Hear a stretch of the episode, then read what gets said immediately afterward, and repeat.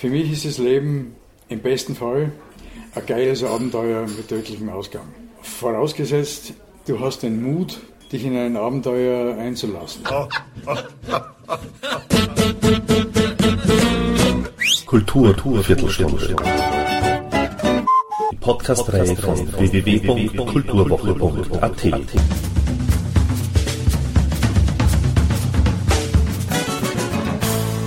Präsentiert von Manfred Horak. Die Frage, gibt es ein Leben vor dem Tod, stellt sich Boris Bukowski auf seinem gleichnamigen Album, das ihn als Solokünstler stärker und besser denn je wieder zurück auf die Bühnen und ins Rampenlicht bringt. Kulturwoche AT Redakteur Robert Fischer traf sich mit dem sympathischen und jung gebliebenen Sänger, um mit ihm ein anekdotenreiches Interview über die lange Karriere des Boris Bukowski zu führen. Und somit gleich mal Ton ab. Wie bist du zum Musikmachen gekommen? Musik hat mich immer schon fasziniert. Äh, mein Vater war eigentlich Rechtsanwalt, aber war Konzertmeister vom Fürstenfelder Stadtorchester, also erster Geiger. Da waren wir natürlich ein bisschen in Opposition, weil wenn ich Radio gehört habe, hat er immer gesagt, äh, so ein Schmarrn und so, weil er ist natürlich auf Klassik gestanden. Und deshalb habe ich gleich einmal Klassik ablehnen müssen und Geige auch. Die Karriere war dir verbaut sozusagen. und dann, er war schon ziemlich ein Phänomen, nämlich, äh, ich meine, Geige hat er irrsinnig gut gespielt und mhm. er hat nie geübt. Also ich glaube, äh, zweimal habe ich ihn vor einem Konzert mal üben gehört, aber sonst hat er überhaupt nie geübt. Der ist auch nie zu den Proben gekommen. Äh, Deshalb haben, mussten sie ihn irgendwann einmal dann ersetzen, weil der Konzertmeister sollte schon auch bei den Proben da sein. ähm, also ein toller Musiker eigentlich sozusagen. Ja, ja, ja. hat absolutes Gehör gehabt. Mm, und äh, lustigerweise, irgendwann hören wir irgendeinen Popsong im Radio und, und, und äh, er sagt, ja, das ist ja alles so einfach und so. Sag ich, ja, einfach. Äh, ja, okay, das höre ich mir dreimal an äh, und dann kann ich sie auf der Gitarre nachspielen. Sage ich, das schaue ich mir an. Und dann hatte ich es auf, äh, auf meinem Tonbandgerät aufgenommen. Ja. Und das ist wirklich dreimal angehört und hast dann auf der Gitarre nachgespielt. Weißt du noch, welches Lied das äh, Ja, das war ein Instrumentallied, das hat geheißen Apache. Apache, ja, ja, ja, klar, ja, ja. Kennst ja, du das? Kenn so ich das, ja, Wirklich, das lustig. Bam, bam, dam, dam, Genau.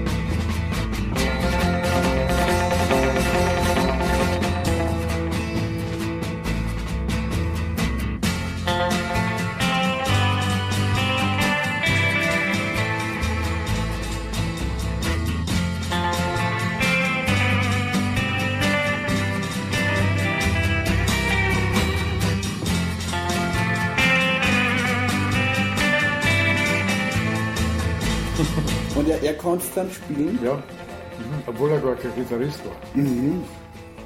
Aber von der Geige her hat er sich das zusammen Ja, gereimt. ja. Und, und und dann ähm, wollte ich eigentlich mehrere Instrumente mal, aber nach dem Krieg, meine Eltern hatten auch überhaupt kein Geld und irgendwann waren wir, da war ich zehn oder was, in Kroatien auf Urlaub, in Umag und da hat er Jazzband gespielt.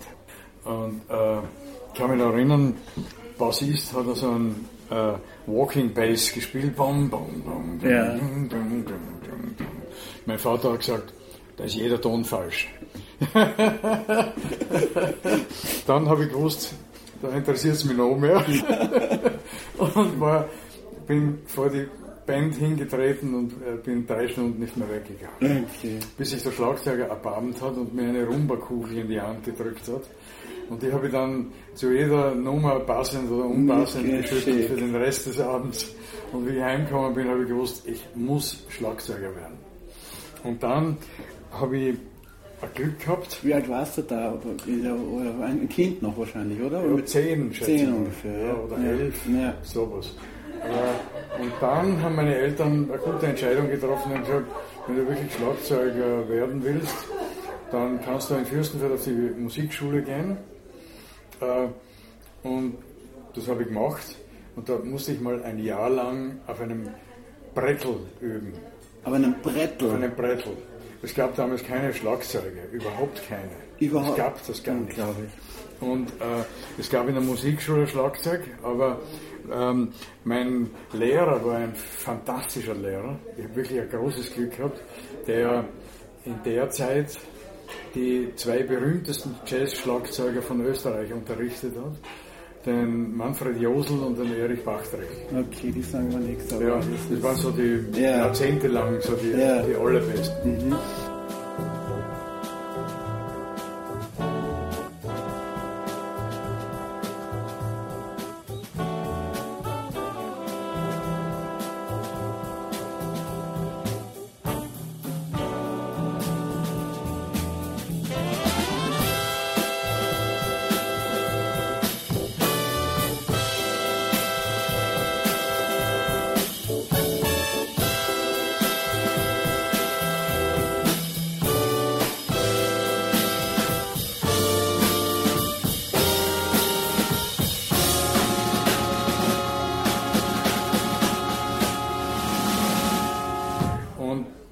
Irrsinnig gut, weil erstens einmal jeder Schüler möchte gerne Schlagzeug, da haut er dann drei Stunden drauf und das war's dann. Äh, das zum Ersten und zweitens einmal auf einem Brettel hörst du noch exakter, ob du genau bist oder nicht. Und mein Lehrer war mit mir ziemlich zufrieden und hat gesagt, ich könnte eine Karriere machen. Aber dann kam ich als nächstes sozusagen auf in der Zeit gab es ja im Radio nichts zu hören. Wenn du nicht Schlager gehört hast, dann gab es Jazz. Und zwar Oldtime Jazz und dann Harry James Big Band und solche Sachen. Rock gab es Rock gab's gar nicht. Noch nicht, ja. ja. ja. Erst dann, nach und nach, gab es Rock und das hat mir dann sehr gut gefallen. Und dann habe ich mir ein Schlagzeug gewünscht von meinen Eltern zu Weihnachten. Und meine Eltern haben mir die Zeit vor Weihnachten irgendwie bedeutet, sie haben so wenig Geld, es wird sich nicht ausgehen. Und, äh, das kam dann zum Heiligen Abend und Bescherung, ja, Kleider und halt. Du hast ja nichts Großes erwartet. Ja, was, ich habe mir nichts erwartet. Und ein Highlight war dann, wie mein Vater in der Zeit, da war ich dann, nein, ich war dann schon älter, doch, ich war älter, ich war schon 15. Doch, ich war 15. Mein Vater hat dann regelmäßig gesagt, also wenn er mir, mich belohnen wollte, hier hast du den Schlüssel, du darfst den Wagen in die Garage führen. Ein VW-Käfer, der davor gestanden ist. Und ich, ja, es hat mir natürlich total taugt. Und ich bin in die äh, Winterlandschaft hinausgetreten, alles hat geglitzert im Schnee. Und wie ich zum Auto kam, glitzert es noch mehr, da ist ein Schlagzeug drin. Und das war natürlich ein absolutes Highlight.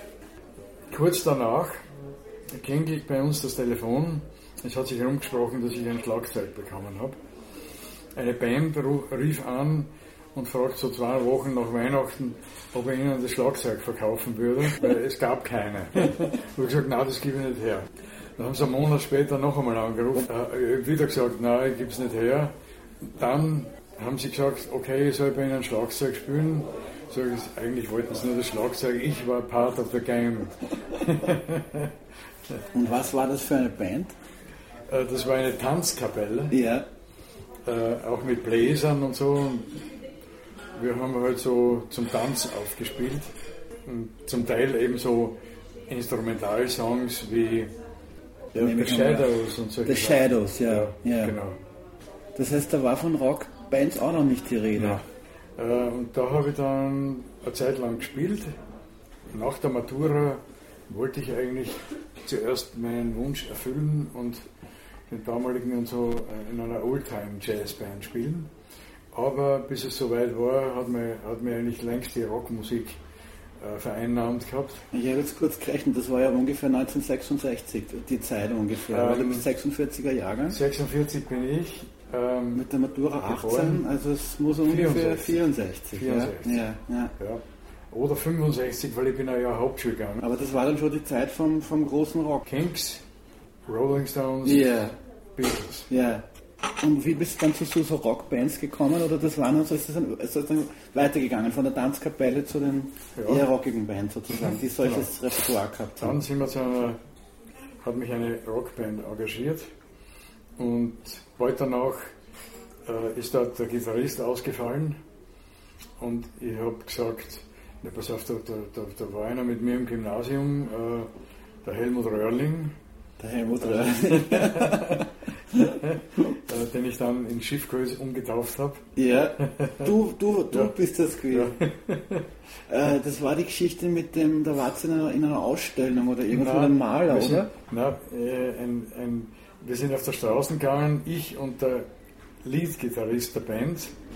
Und wir hatten immer so äh, die Überbietung, wer hat den blöderen, äh, skurrilsten Schmäh drauf. Und, ja. so, und da stand ein Plakat, äh, Schiffkreuz, Firma Schiffkreuz, Dachdeckermeister. Und ich kam auf die blöde Idee, der Röhrling schaut eigentlich so aus, als ob er Schiffkreuz heißen würde. Und das ist dann geblieben. Unglaublich. Und du hast ihn dann quasi in die Band als Gitarristen genau. äh, ja. gebracht, sozusagen. Mhm. Okay. Er hat gesungen und Rhythmusgitarre gespielt. Mhm. Und du warst immer noch Schlagzeuger sozusagen, ja. ja. ja.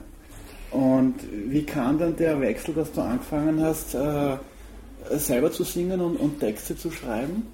Es war dann danach, die Band, die ich da eingestiegen bin, hat zuerst FBI Man sich genannt. Und ich habe gesagt, ja, irgendwie ist das ein scheiß Name oder was, äh, irgendwie gibt es nichts Heißeres. Und ich habe dann den Damals gab es ja auch eine Band, The Turtles, die Schildkröten, yeah. eine amerikanische Band. Yeah. Und ich habe das dann abgewandelt in The Turtles, also ein Dreck. The Turtles. Yeah. Und dann haben sich die aufgelöst. Als nächstes haben wir eine Gruppe gegründet, die ich Music Machine getauft habe. Schon besserer Name. ähm, da war dann am Anfang der Schiffi immer noch dabei. Mhm. Und dann gab es ein Zerwürfnis in der Band. Die einen wollten härtere Sachen machen, darunter ich.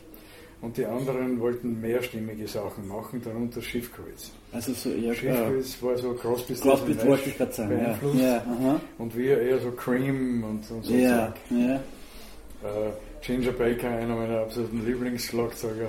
Und äh, ich hatte damals ein Double Bass Drum Ludwig und da haben wir schon ziemlich an, anzahlt. Ja. Und dann bin ich rausgeschmissen worden äh, und Steinbecker kam, hat mit dem Rest der Band zusammen was gemacht und ein anderer Gitarrist auch noch dazu. Und ich bin gleichzeitig von Magic 69 abgeworben worden. Dort ist es mir gelungen, mit den anderen zusammen ein bisschen was Heißeres hinzukriegen. relativ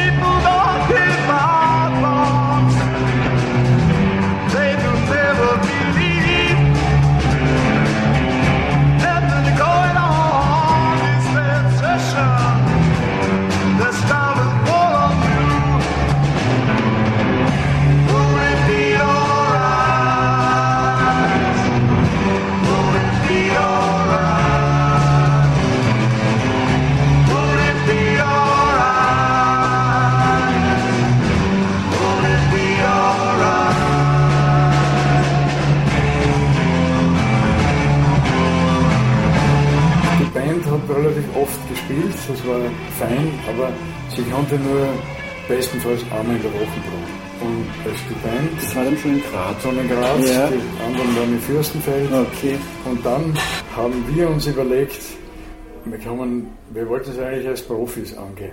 Das geht aber nicht, wenn du einmal in der Woche probst. Ja. Forget it. Und wir haben gesagt, wie kann man das sonst machen? Ich meine, der Bassist ist Gründer, Mitgründer, der, hat, der kann nicht öfter, der fährt als Vertreter in der ganzen Gegend herum. Dayjob. Da haben wir gesagt, dann müssen wir uns abspalten und müssen uns zwei Profis suchen statt den beiden, die da nicht mit tun können. Anders geht es nicht. Ja. Das haben wir dann gemacht. Und in der Zeit waren wir schon eine ziemlich heiße Nummer in Südburgenland und sind in einem Jahr über 50 Mal nur im, im Burgenland auftreten. Wahnsinn. Und bei uns war das nie so wie in London zum Beispiel, wo ich damals oft war und damals einen, einen Tipp gekriegt habe, hör da an, Dr. Feelgood. Und da bin ich zum Sänger, zum Librelo gegangen, die haben einen Frühschoppen in, in einem Pub gespielt, in einem sehr großen Hope and Anchor. Und habe ich, zum, hab ich den Librelo gefragt, was die da so kriegen. Hat er gesagt, naja, so 400 Euro, ah, 400 Schilling Schilling. pro Auftritt. Ja. Und habe ich dann gesagt, ich, ich hatte davor mit meiner Tanzkapelle allein ungefähr 400 Euro, 400 Schilling Gage. Das war viel. Nein, die ganze Band. Was? Echt? Die ganze Band? Und, und, und, und, wie oft spielt sie so im Monat?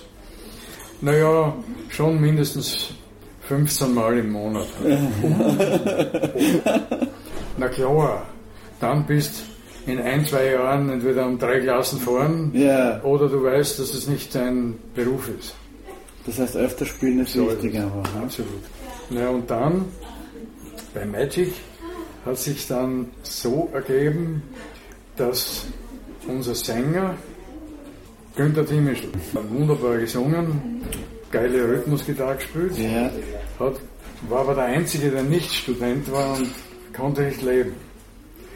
Und hat gesagt, Kinder, ich kann nicht mittun, ich weiß nicht, was ich tun soll. Schlimm. aber ähm, und, und wir haben gesagt, ja, ich meine, wir haben, wir haben auch nichts, sozusagen. Es, okay. Dann hat er gesagt, ja, pass auf, Turning Point hat mich, äh, hat er angefragt bei mir. Äh, und die wollen mich abwerben. Und die zahlen mir 15.000 Schilling im Monat. Da haben wir gesagt, wir können das nicht zahlen. Und dann äh, haben wir aber gerade, waren wir mitten im Aufnehmen vom ersten Album. Der Plattenchef damals war ein Franzose, Dominique Dauphin-Meunier, Welches Label war das? Äh, äh, Atom.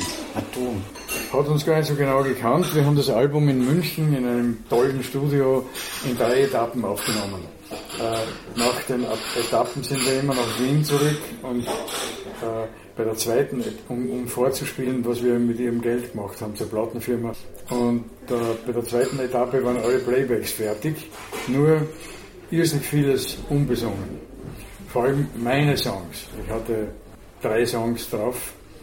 Äh, und Und euer Sänger hat sich quasi verabschiedet. unser Sänger hat da, da war da gerade im Verabschieden. Ja, Dann ist etwas gekommen, nämlich äh, wir haben gesagt, wir haben gar keine Zeit, das noch zu besingen. Äh, der, der Sänger hätte jetzt üblicherweise ein paar Stunden braucht und die hatten wir nicht mehr. Ja. Wir hatten noch eine Dreiviertelstunde oder was und da habe ich gesagt, du pass auf, ich kenne die Nummern in- und auswendig, weil sie von mir sind. Ich singe die schnell drauf, weil mit einem Playback können die gar nichts sich vorstellen. Ich habe die drei First Take draufgesungen. In Wien spielen wir das vor, sagt der Plattenchef, da singen doch zwei verschiedene Leute. Ja, ja, der eine ist der richtige Sänger und der andere hat es nur schnell notiert, der hat gar nicht gewusst, wer wer ist. Und dann sagt er, also mir gefällt der Ausdruck von dem, der das, das und das singt, besser als der, der das andere singt. Und ich will, dass der das ganze Album singt. Ihr das seid war mit offenen Mündern dort gestanden wahrscheinlich. So ist es. So ist es. War- Weil, ich meine, der Timischl singt großartig. Ja. Dann haben wir gesagt, okay, der eine geht gerade, dann machen wir das so. Der nimmt uns die Entscheidung aus der Hand. Das haben wir dann gemacht. Erstes Album war ein großer Achtungserfolg in den Medien, aber hat nicht weiß ich wie viel verkauft. Ich glaube mal 3000 Stück. In deine spielt der Wind. Die grelle Sonne macht mich blind. Ich spüre deinen Atem im Gesicht weiß schon nicht mehr, wo wir sind.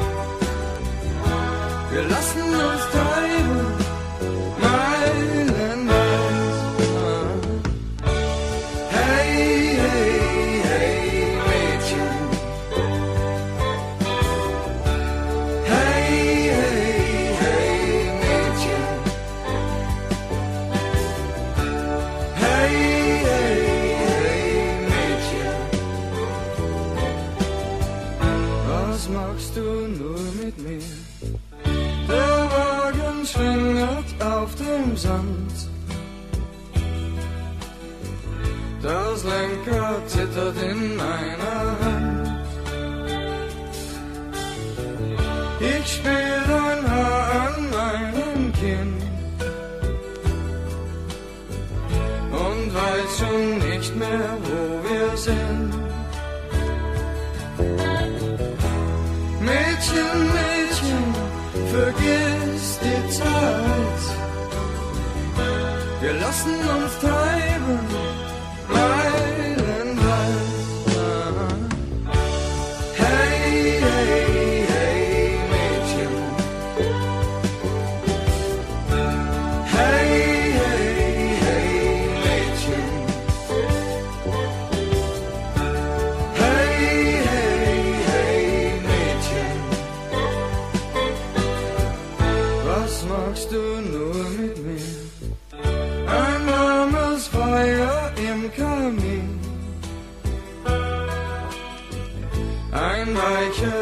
Teppich, ein Glas mit Gin. Deine Haare knistern auf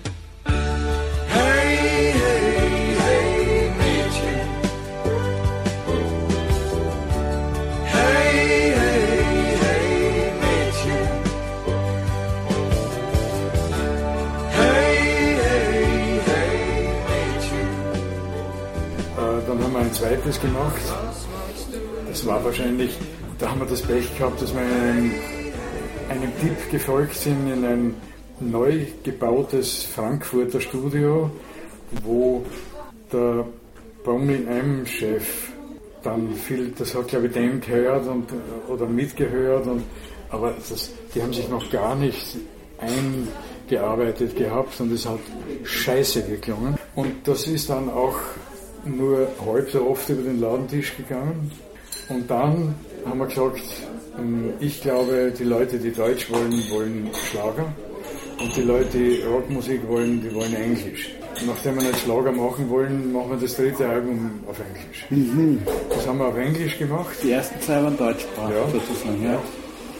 Ähm, und das dritte Album auf Englisch ist gut geworden, aber wie es heraus war, ist die neue deutsche Welle gebrochen. War dann Wir schon waren schon wieder 80er beim Jahre Falschen. oder was, oder? Ja, Ja. wir waren schon wieder beim Falschen dabei, im falschen Zug.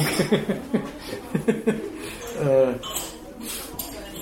und dann, dann haben wir, habe ich mit meinem Keyboarder beschlossen, wir machen ein Studio auf. Mhm. Das Magic Sound Studio Bei Andy Byte war das, oder? Andy ja. Byte, ja. genau. ja. Und dort haben wir dann Aufnahmen gemacht für erstes STS-Album, zweites ERV-Album äh, und solche Sachen. und wir haben auch ein bisschen andere produziert. Und dann, nach ein paar Jahren, habe ich gemerkt, wenn ich andere Leute produziere, spüre ich irgendwie, dass die sagen, du, was die Zeit ist jetzt schon fünf Jahre her. Und was willst du, du sagen? Ja, was willst du sagen? ja. Also ich, ihr zahlt das alles und so, weil wir haben das Studio gratis zur Verfügung gestellt. Ah. Äh, aber wie es geht, das wissen das, wir jetzt einfach ja, besser. So. Und dann haben wir gedacht, okay, wenn Sie mir nichts glauben, dann mache ich ein Soloalbum selber. Äh, damals habe ich gerade von einer Tante äh, eine winzige Gasonär geschenkt gekriegt.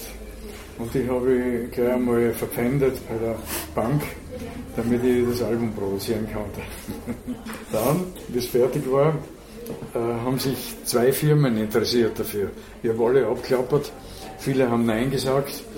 Äh, interessiert waren Amy und Markus Spiegel. Mit einem Trick hat Amy es geschafft, dass ich mich gegen den Spiegel entschieden habe, weil die haben einen von Amy Köln anrufen lassen, der gesagt hat, Boris, wir haben gehört, du kommst zu uns, das würde uns sehr freuen, bla bla bla. In Wirklichkeit hat sich das als ziemlicher Schmäh herausgestellt. Die Deutschen waren nicht besonders heiß auf Österreicher, ja. die 1000 Kilometer weit weg wohnen und so. Also es ist zwar regelmäßig erschienen auch, aber die haben nie was gemacht quasi auf einem der nächsten Alben war er dann drauf, also das würde mich interessieren, die zwei Lieder äh, äh, Kokain und der Fritze mit der Spritze. Ja. Kannst du mir doch da über die Entstehung der beiden Songs was erzählen? Ja, also die waren ja auch schon auf dem ersten Magic-Album mhm. und ich habe aber dann gesehen, äh, äh laut AKM-Abrechnung Fritze mit der Spritze, drei Einsätze im Radio, Kokain, null Einsätze im Radio und da habe ich gedacht, ich, ich, ich glaube ich glaub das nicht. Die werden weit unter ihrem Wert verkauft. Ich muss das nochmal machen. Fritze war dann auf meinem ersten Soloalbum und Kokain auf meinem zweiten. Und haben, da haben es plötzlich funktioniert. Bei Fritze kann ich mich noch sehr genau erinnern. Äh, ich bin daheim gesessen und habe mir gedacht, äh, alle Texte müssen immer irgendeine Bedeutung haben. Ich möchte mal einen machen, der keine Bedeutung hat. Ich verliere meinen Text, der, der nichts bedeutet. Äh, ich bin hier, ich bin hier und ich stehe auf einem Bein. Äh, nur Reim wäre nicht schlecht. Äh, und sie klopfen an die Tür, doch sie können hier nicht rein. Und dann habe ich nach und nach irgendwie, habe ich von selber weitergeschrieben, weil ein Bild sich da ergeben hat. Ja. Normalerweise weißt du immer, wo soll das hin?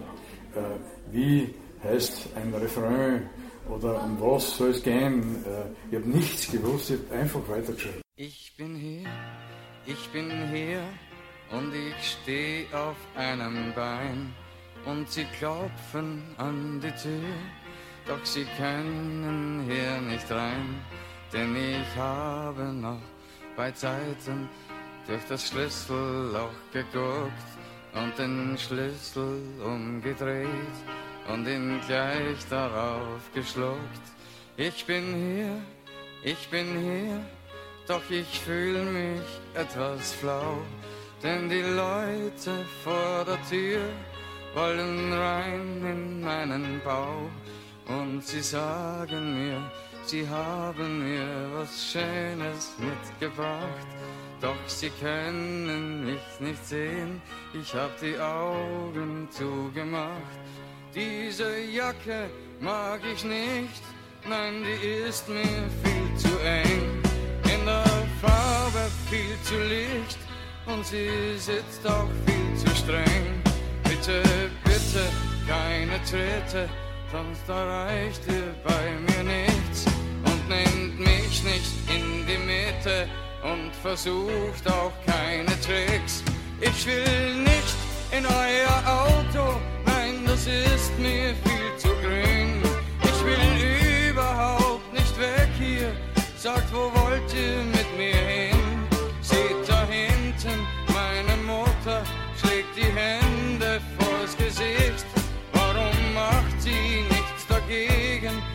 verstehe das einfach nicht. Ich will raus, ich will raus, ich will endlich wieder gehen. Bei der hässlich weißen Kittel bin ich überhaupt nicht schön. Bei der Fritze mit der Spritze ist der einzige, den ich mag.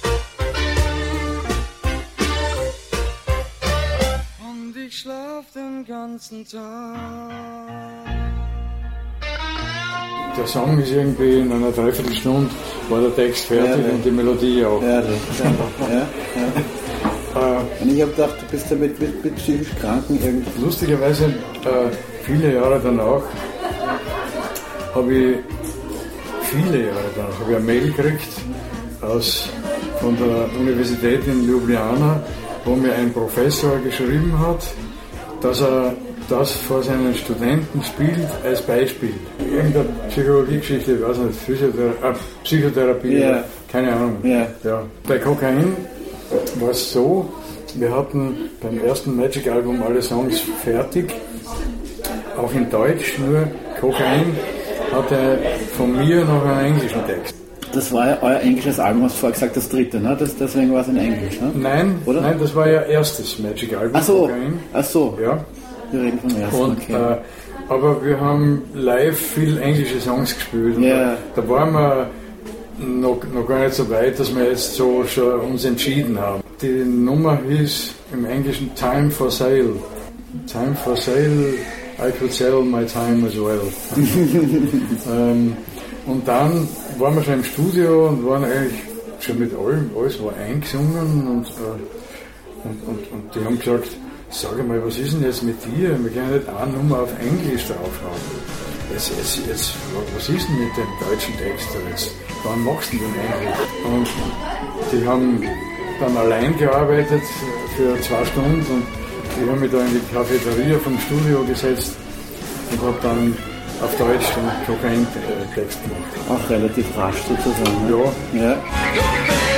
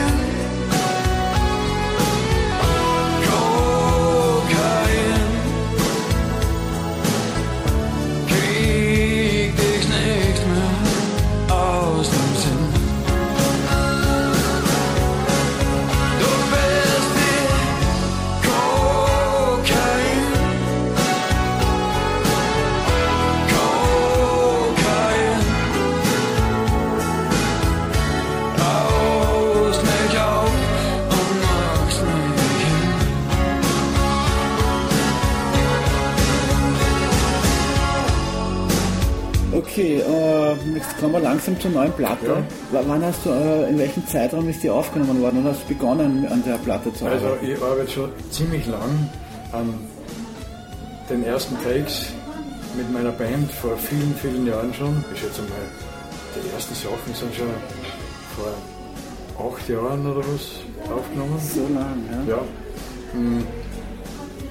Mein Problem war oft, dass ich mir gedacht habe, ich kann hin und wieder sehr gute Songs schreiben, aber bei den Arrangements, bei den Arrangements denke ich mir, puh, gibt es nicht wen, der das besser kann. Und da bin ich, habe ich zuerst mit der Band probiert und habe ich schon klasse gespielt und alles, aber das ist es noch nicht. Ja. Im Lauf dieser vielen Jahre seither hat sich bei mir äh, ein Drang gesteigert, der geheißen hat, ich muss mir den Luxus leisten dürfen äh, von Try and Error. Wenn etwas gut ist, aber noch nicht so, wie ich mir denke, dass die Nummer an Potenzial hat, dann darf ich das auch wegschmeißen und sagen, ich probiere das nochmal. Auch wenn ich schon viel Geld dafür zahle. Mhm. Aber es Und- muss deinen Vorstellungen Es, entsprechen. es, es hat keinen Witz. Ja. Äh, zwischen einem Hammer, einem Hit und keinem Hit sind manchmal nur die letzten 2%. Und auch ein absoluter Hit kann ungehört den Bauch heruntergehen, so wie bei mir Fandango, Fritze mit der Spritze und Kokain. Beim Ja. ersten Mal ungehört den Bauch heruntergegangen. Dann nach einer Neubearbeitung Ja, äh, genau. wurde es, Genau. wurde es Und dann habe ich gedacht, ich muss es auch gut genug hinkriegen. Dann war ich einmal bei einem Sofa Surfers Konzert. Und dann habe ich gedacht, boah, da kommen ein paar Nummern so geil daher. Das hätte ich gern für mich. Und da bin ich zum Wolfi Schlögel gegangen und, und habe gesagt, ich hätte ihn gerne als Produzenten. Da haben wir dann viele Sessions gehabt. Es ist eine Nummer davon dann auf die Platte gekommen. nicht auf Vinyl, weil da hat es nicht mehr Platz gehabt. Okay.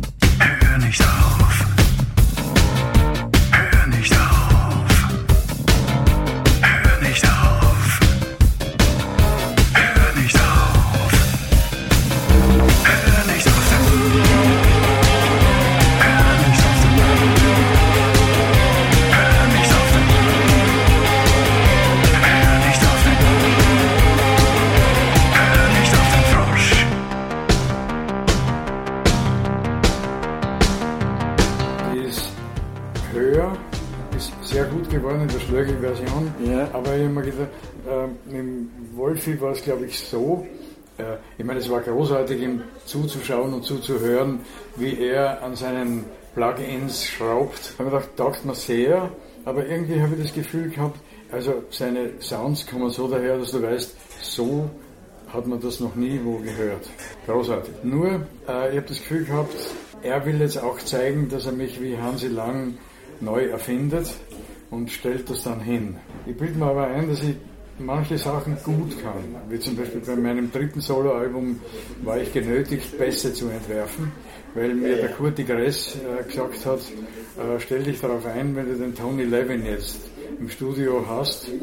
In Amerika gibt es eine Richtlinie, aus Gewerkschaftsgründen muss bei jeder Recording Session auch ein Arrangeur dabei sein, auch wenn man gar keinen braucht. Also die amerikanischen Studiomusiker sind gewöhnt, dass ihnen gesagt wird, was sie spielen sollen. Und ich hatte aber noch zwei Monate Zeit und habe diese zwei Monate ausschließlich fast dazu genützt, um bei jeder Nummer zu denken, was könnte ein Tony Levin hier für einen Bass Also hast dich sehr gut vorbereitet. Und das war die beste Übung meines Lebens. Ich habe mir vorgenommen, ich lasse ihm eine halbe Stunde äh, zum ein, ein reinfinden. Wenn ich dann glaube, meine Basic-Idee wäre vielleicht nicht schlecht. Traue ich mich, sie auf den Tisch zu legen. Yeah. Wir haben in drei Tagen nur Bass und Schlagzeug aufgenommen. Der Rest war schon angedeutet auf dem Band mhm. mit Computerdrums yeah. und so. Yeah. Und Keyboards und äh, Gitarristen habe ich mitgehabt und Keyboard hat das praktisch nochmal gespielt, was er mit denen mit, damit er mit denen mitgerufen.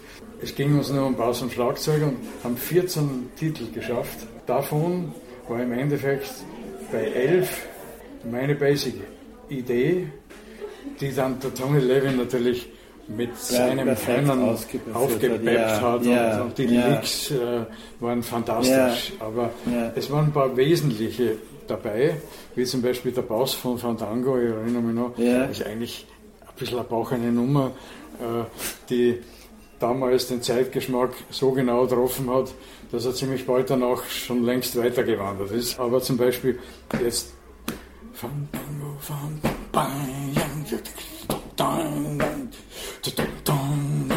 und mit dem Chapman Stick äh, hat, hat das gegruft wie die Sau. Wie die Sau, ja. ja. ja.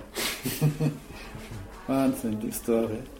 Das heißt, äh, zurück zu den Sofa-Surfers. Du hast, du hast gewusst, äh, das haut noch nicht ganz hin sozusagen. Du hast noch eigene Ideen. Ich habe gesehen, dass meine Ideen zu wenig zum, zu Wort kommen. Mhm. Äh, ich hätte gern die Bässe entworfen, aber der Wolfi war einfach ja, viel schneller und, und wollte auch nicht wirklich er hat gedacht, er will das hinstellen. Sehr gut, aber ich habe mir gedacht, es ist doch mein, meinem, sollte yeah. auch meine Musik werden. Yeah. Und dann habe ich einfach weitergesucht, weitergesucht. Dann war die geile Konstellation, dass Christian Eigner, der Beschmuttheimer, gesagt hat, er macht das gern. Mhm. Und, und dann habe ich gesagt, eigentlich hätte ich noch gern wieder einen Weltklasse-Bassisten dabei. Und er hat gesagt, du, fangen wir mal so an, weil ich, zum Beispiel der, der bei mir das Recording macht, ist der Nico Stössel. Und ich gesagt, ah ja, der hat vor vielen Jahren als blutjunger Typ eine Nummer gemischt und so, war ein klasse Typ.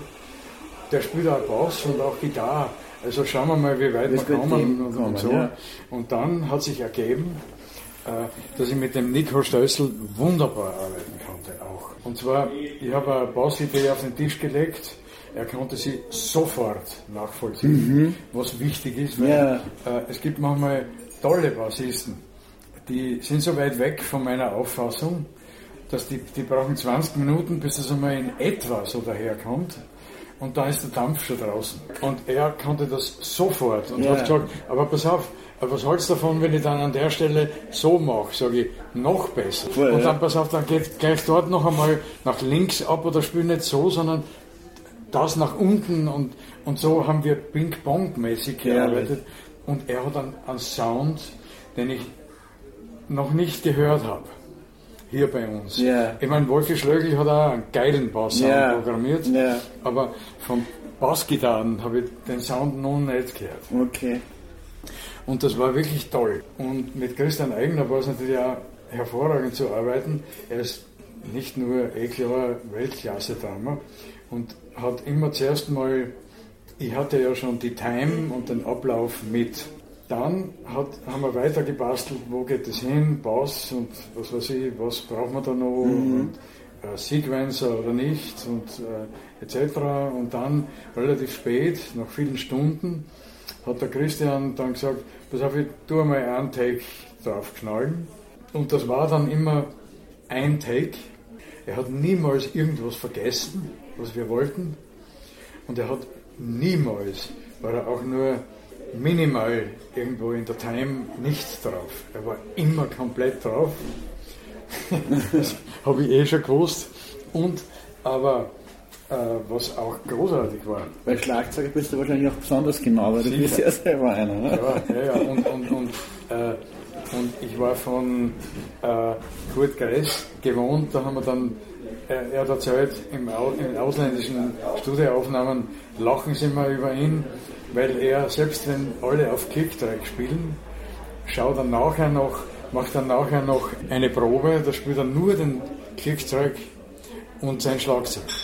Und die ausländischen Musiker sagen dann immer, haha, German Jack. okay, also und, mit Christian äh, Eigner hat es dann super hingehauen. Ja, hervorragend. Und er ist nicht nur ein Wahnsinnszeuger, sondern er hat in seinem Studio mehrere Vintage-Keyboards da setzt er sich hin und ohne dass er jetzt Keyboard spielen kann, kann sucht er sich Töne, yeah. macht ein Arpeggio aus wunderbaren Sounds, die er dann herauszaubert. Und zum Beispiel bei der Version von Höher, ich habe mit denen ja, der am Anfang von der CD. Ja genau? Ja. ja genau. Hat er dieses wunderbare Dreierradl, das in ein Viererradl dann immer sich dreht. Hervorragend. Hat er gemacht. Wirklich geil. Oder zum Beispiel, eines Tages sagt der Christian, du, vor drei Jahren war der Typ bei mir, der ein Hackbrett mitgebracht. Äh, und der hat das nie wieder geholt. Und, und ich sage, echt, bring's her. Äh, wieso kannst du Hackbrett spielen? Na, du? Na, ich auch nicht.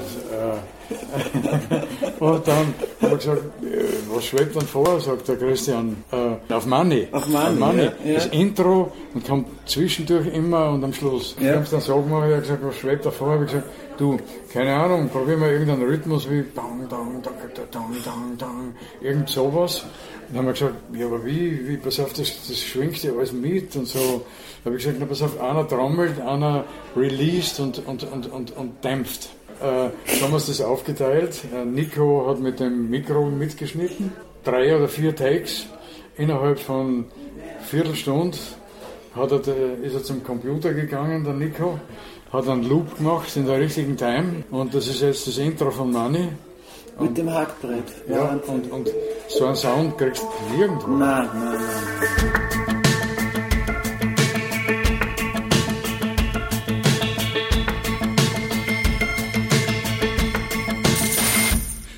Geld ist schmutzig, Geld ist fleckig. Auch gewaschen bleibt es dreckig. Geld ist schwer, ordinär. Und immer sich selbst hinterher. Auch wenn's überheblich klingt, Geld stinkt. Still money makes a rainy day sunny.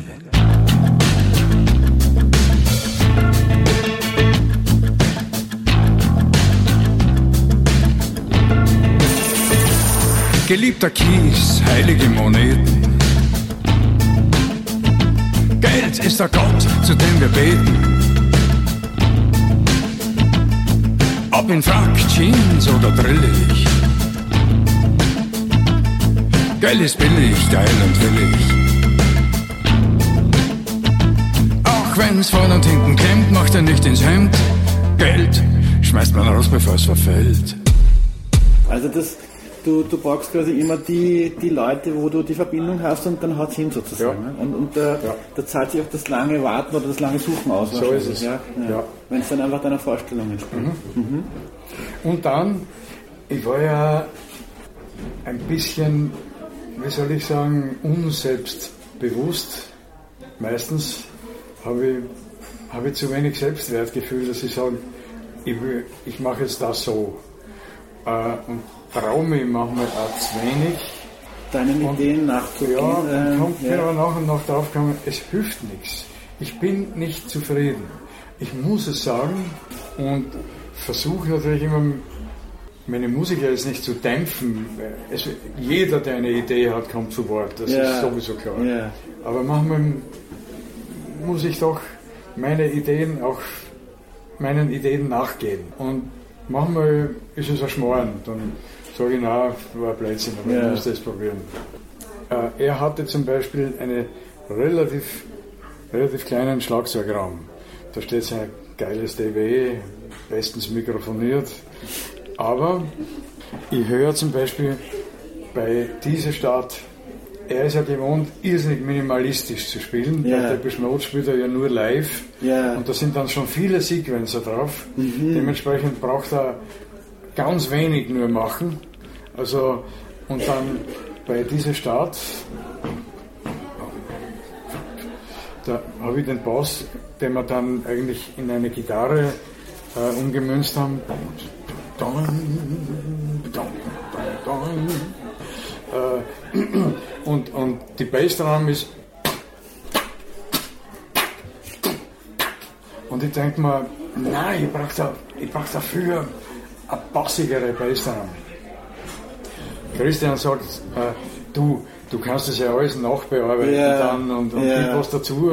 Ja. Habe ich dann daheim auf meinem Mac, habe ich Logic Pro. Ich muss mir die Freiheit nehmen dürfen, herumzuschnipseln. Und ich habe die Bassdrum O-Draht und habe eine fette ähm, von Superior Drummer oder, oder, oder Stylus RMX, ich weiß nicht mehr, ein. Bassdrum, Ja. nein, ein Bassdrum Also, programmiert, ja.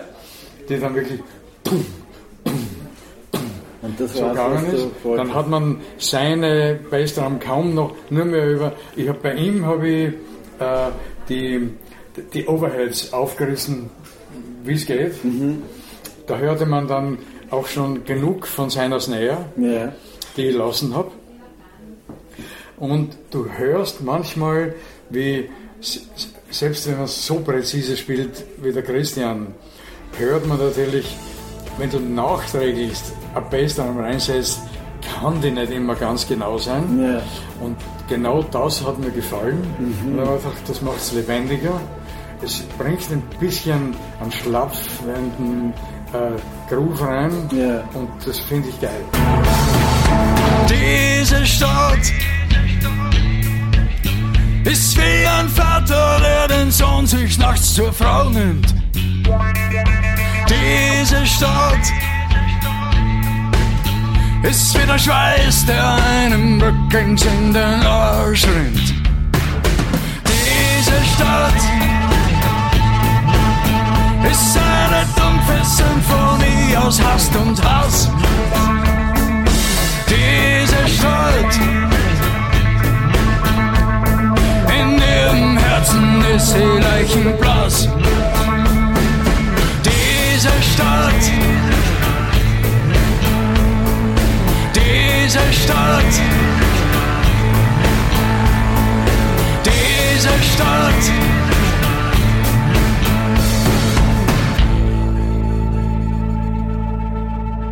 Ich hoffe, dass man nicht beißt, weil ja, da, da steht Christian Eigner Trams und dann spürst du was vor, was nicht ganz genau ist. Oder, weil ich habe noch nicht gesprochen mit ihm, er ist, er ist ja, in, Ja, äh, ja. auf Depeche Mode Tour.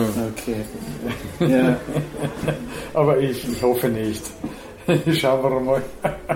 Ja, jetzt verstehe ich auch, warum es so lange gedauert hat, weil du einfach Ja. genau nach was gesucht hast, was. Ja. Äh, Und dann haben wir auch, äh, habe ich mir auch erlaubt zu schnipseln. Äh, wir waren manchmal zu erwartbar in den Abläufen und haben dann gesagt, pass auf, jetzt, jetzt nehmen wir zwei Viertel aus. Schnipp. Und auf einmal ist der Ablauf interessanter. okay. Und von den Texte her kannst du vielleicht ein, zwei Lieder rausnehmen, die dir besonders am Herzen liegen vom Text her? Zum Beispiel gibt es ein Leben vor dem Tod, äh, ist für mich nicht nur ein lustiger Schmäh, sondern hat durchaus Programm. Und zwar zum Beispiel denke ich mir, für mich ist das Leben im besten Fall ein geiles Abenteuer mit tödlichem Ausgang. Vorausgesetzt, du hast den Mut, dich in ein Abenteuer einzulassen. Wenn du den Mut nicht hast, dann ist das Leben möglicherweise ein Nichts mit tödlichem Ausgang. Und das heißt, äh, du bist dann vielleicht schon lang tot, bevor du stirbst. Und das möchte ich auf jeden Fall vermeiden. Und mit geilem Abenteuer meine ich jetzt nicht Sex, das auch, aber alles andere auch. Also Du musst das Abenteuerleben äh, zulassen in einfach. ein ne? erfülltes Leben einlassen. Ja. Dafür musst du was riskieren. Wer nichts riskiert, verarmt immer mehr. Wir sind meistens so veranlagt, dass wir uns je älter wir, wir werden, uns vor allen Risiken äh, versichern Ja. und rückversichern und äh, am Schluss haben wir uns sozusagen auch gegen das Leben versichert. Mhm. Und das darf nicht sein. Okay, und noch einen zweiten Text? Äh, ich meine, ich mag die alle. Ich mag, ich mag Money. Money war mir wichtig, sozusagen, weil das. Es gibt selten einen Begriff, der so zwei verschiedene Seiten einer Medaille hat wie Money. Die größten Schweinereien und das äh, größte Möglichkeit. Gutes zu Ja. machen. Oder Der eine Text hat mir noch interessiert, Kunst des Lebens, ziemlich am Schluss mit dem Josef Beuys Zitat. Ja. Also sind so, so, Leute wie Josef Beuys öfter Anstoß für Texte für, für dich?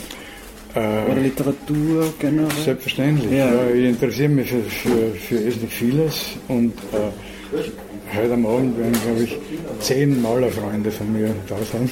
Okay.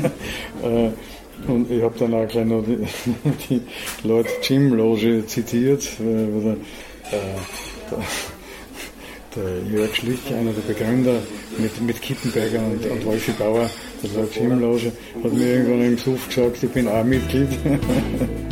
Also solche Leute inspirieren dich auch mit ihren Arbeiten. Selbstverständlich. Ja, ja. die Kunst, sich selber zu verreißen. Wer sein muss, sich in den Arsch zu beißen. Spuren hinterlassen, statt zu erben.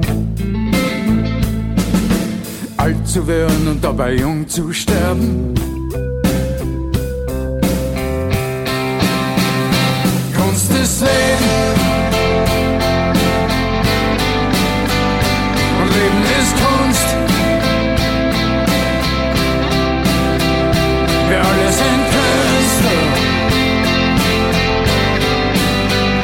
Die Welt gehört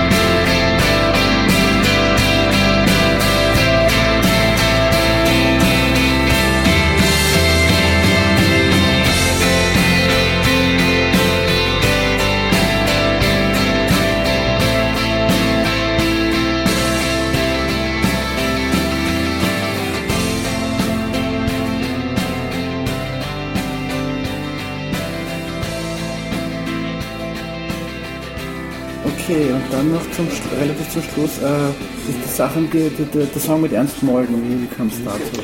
Äh, ich hab, es gibt immer wieder, wie so ein Beispiel, Kokainfritze mit der Spritze etc., Babys von mir, die irgendwie unbeachtet auf die Welt kommen. Das Ja. darf nicht sein. Ja. Äh, Deswegen muss ich den einen oder anderen nochmal probieren. Mhm.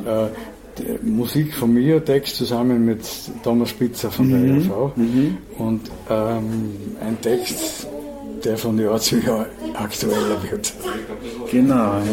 Und da habe ich dann den Ist Ernst, schon mal auf einer Platte erschienen? ja, schon zweimal. Schon zweimal? Der, der sogar schon zweimal. Schon zweimal? Ja. Und äh, ich habe den Ernst eingeladen und haben, bin eigentlich nicht ein Folk-Fan, aber ich liebe seine Texte sowieso, auch seine Authentizität. Ja. Und habe ihm äh, alles Pouvoir gelassen, das er haben kann. Mhm. Er singt das so, er macht es äh, lieber Halftime, passt, soll mir recht sein, Ja. du darfst und wir Ja. machen das so, Ja. wie du das magst. Und das ist wunderbar. Äh, letzte Frage, äh, welche anderen österreichischen Künstler findest du momentan noch gut, die dir gefallen? Äh, mir gefällt Bilderbuch gut, Mhm, vor allem die Sounds, vor allem Ja. die Grooves, die Ja. Minimalistik, Ja? auch die Exaltiertheit des Sängers. Okay, dann danke ich. Sehr gern, ich danke. Thank you and good night.